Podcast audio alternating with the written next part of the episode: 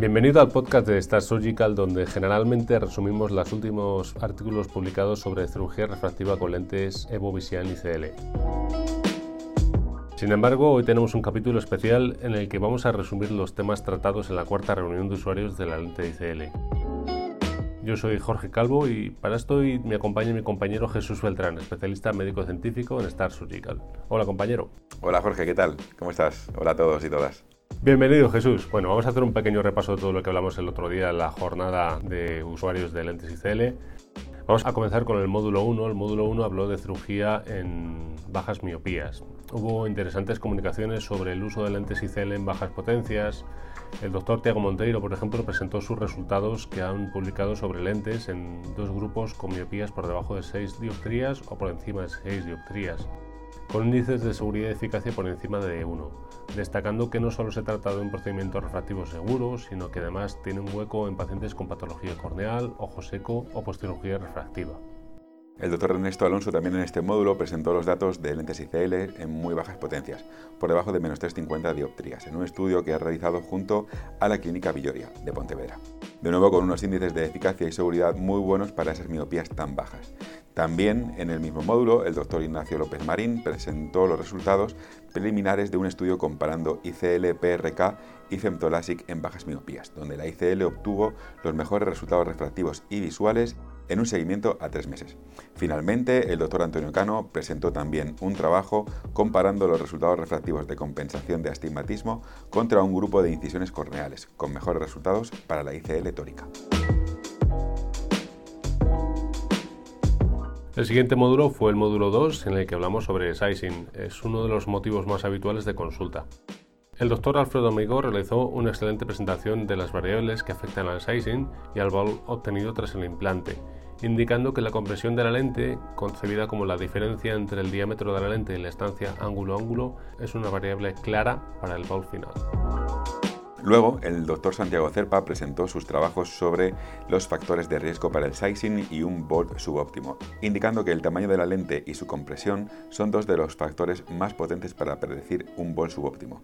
Finalmente, el doctor Félix González nos mostró sus resultados en seguimiento a más de 5 años de pacientes con un bolt inferior a 100 micras, comparándolos con un grupo control encontró que la densitometría óptica de los pacientes con low volt no varía significativamente respecto al grupo de pacientes no operados, por lo que una de sus conclusiones fue que ante un volt reducido lo ideal no es realizar el explante de la lente, sino realizar seguimientos periódicos. El módulo 3 versó sobre cirugía refractiva en pacientes presbitas.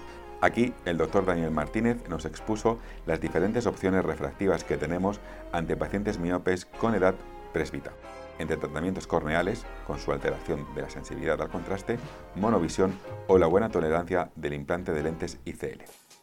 El doctor Jorge Ruiz Medrano nos mostró las alteraciones en retina que pueden presentar los pacientes miopes en esas edades y el riesgo de practicar lensectomía refractiva a pacientes miopes jóvenes con el desprendimiento de retina asociado.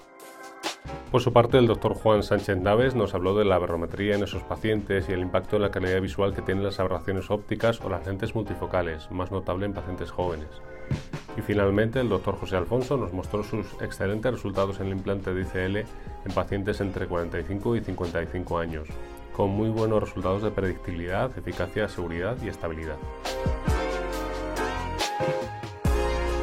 El módulo 4 habló sobre los puntos fuertes de ICL. Comenzó el doctor Ángel López Castro haciendo un repaso de sus resultados refractivos y visuales con lentes tóricas, con buenos resultados refractivos y estabilidad al año del implante.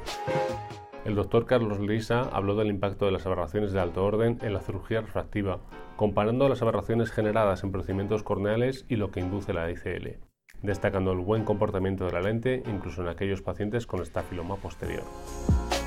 En este módulo, el doctor Francisco Arnalich presentó un interesante caso clínico de implante de ICL en un paciente con una queratitis por acantamueva, con buen resultado visual, remarcando el perfil terapéutico que tiene la lente en determinadas ocasiones.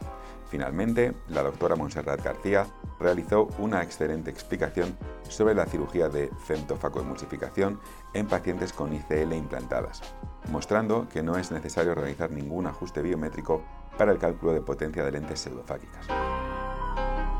Finalmente, el módulo 5 trató de un debate entre cirujanos con más de 20 años de experiencia implantando lentes ICL. Hablaron de cómo ha cambiado sus indicaciones quirúrgicas en estos años y de la tranquilidad que tienen actualmente al implantar una lente con puerto central, sabiendo que no existe riesgo de bloqueo pupilar o generación de cataratas en casos de bajo volumen. Como veis fue una jornada muy interesante en la que aprendimos mucho. Gracias a los ponentes y a los asistentes por hacerla tan completa. ¿Algo más que añadir, Jesús? Nada, daros las gracias a todos por vuestra atención y daros de nuevo la enhorabuena por esta gran sesión que vivimos la semana pasada. Muy bien, pues hasta aquí el capítulo de hoy. Os esperamos en el siguiente capítulo donde volveremos a hablar, esta vez sí, sobre alguno de los últimos artículos publicados sobre lentes ICL. Pasad buen día y haced cosas.